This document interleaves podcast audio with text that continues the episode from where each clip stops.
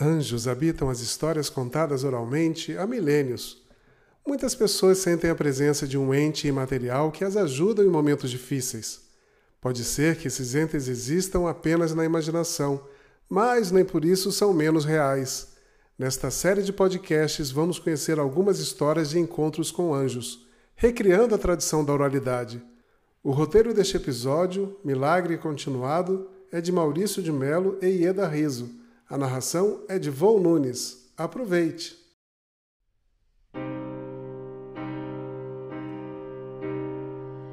Eu nem queria sair de casa naquele dia. Cansada, minha energia parecia esgotada depois de um dia todo de atendimento como psicóloga. Mas enfrentei meu próprio cansaço, convencendo-me de que uma boa conversa, um jantar carinhoso e um copo de vinho restabeleceriam minha habitual energia. Então, peguei o meu carro recém-comprado e fui encontrar o destino. Mas a noite não estava sendo o que eu imaginava. O cansaço não ia embora e concluí que seria mesmo melhor não ter saído de casa. Então, sonhando com o um encontro comigo mesma na minha própria cama, dei por encerrada a noite, me despedi e fui para o meu carro. Ele surgiu do nada quando eu já estava sentada ao volante, prestes a dar partida. Invadiu meu carro armado e me disse: Passe para outro lado. Eu vou assaltar, te estuprar e depois te matar. E eu pensei comigo: não vai não. A minha vida eu decido. Num ato de coragem ou loucura, saí do carro e fiquei frente a frente com o homem. Disse: Pode levar tudo, mas ele não queria meu carro, meu dinheiro, minha bolsa. Ele queria a minha vida. Então, encostou a pistola ponto .40 no meu peito e disparou a queima-roupa sem nenhuma hesitação. Eu olhei nos olhos dele e disse: Cara, você me deu um tiro? Depois, corri alguns metros gritando por socorro mas não foram muitos passos. Caí no cimento, o sangue se esvaindo rapidamente. Pedi mais uma chance.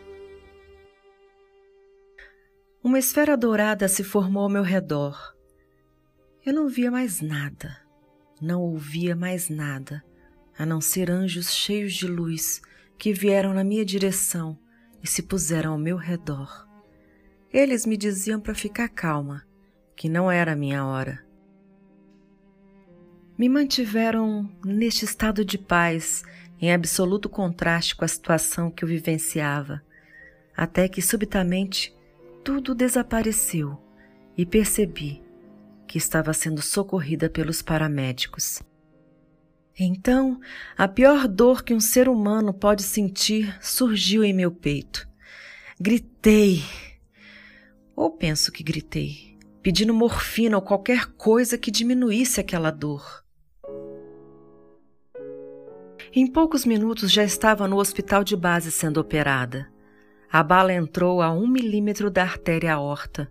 Provavelmente só não atingiu porque o tiro entrou no exato momento em que o coração se contraiu. Perdi uma quantidade absurda de sangue.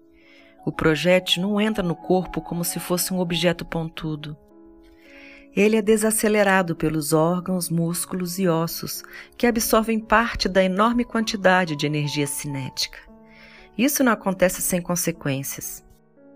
Um tiro no peito é como se você recebesse um murro com um punho de ferro de um lutador de boxe peso pesado. Várias das minhas costelas se partiram instantaneamente com o impacto.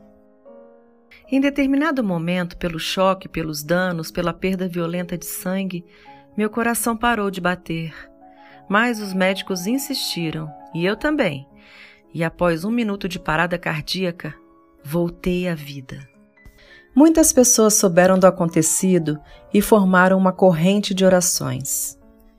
Meu mestre espiritual, um lama budista, não saiu da porta do hospital até ter certeza de que o pior havia passado. Muitas outras pessoas se uniram espiritualmente pela minha recuperação. Três dias depois da cirurgia, eu ainda estava internada no hospital de base, que tem médicos excelentes, mas que padece de faltas materiais. Não haviam fios cirúrgicos para fazer a sutura do meu ferimento. Meu peito permanecia aberto e meu coração quase à mostra. Recebi a visita de uma querida amiga médica cirurgiã que, ao ver aquilo, foi ao seu carro buscar fios cirúrgicos e ela mesma suturou o corte. Foram muitos anjos operando o milagre que me manteve viva. Anjos celestiais e anjos terrestres. Minha missão por aqui ainda não havia terminado. Sigo meu caminho enquanto o universo assim quiser, com a certeza ainda mais firme de que o milagre não se operou apenas naquele instante, a vida de cada pessoa é um milagre constante que precisa ser celebrado.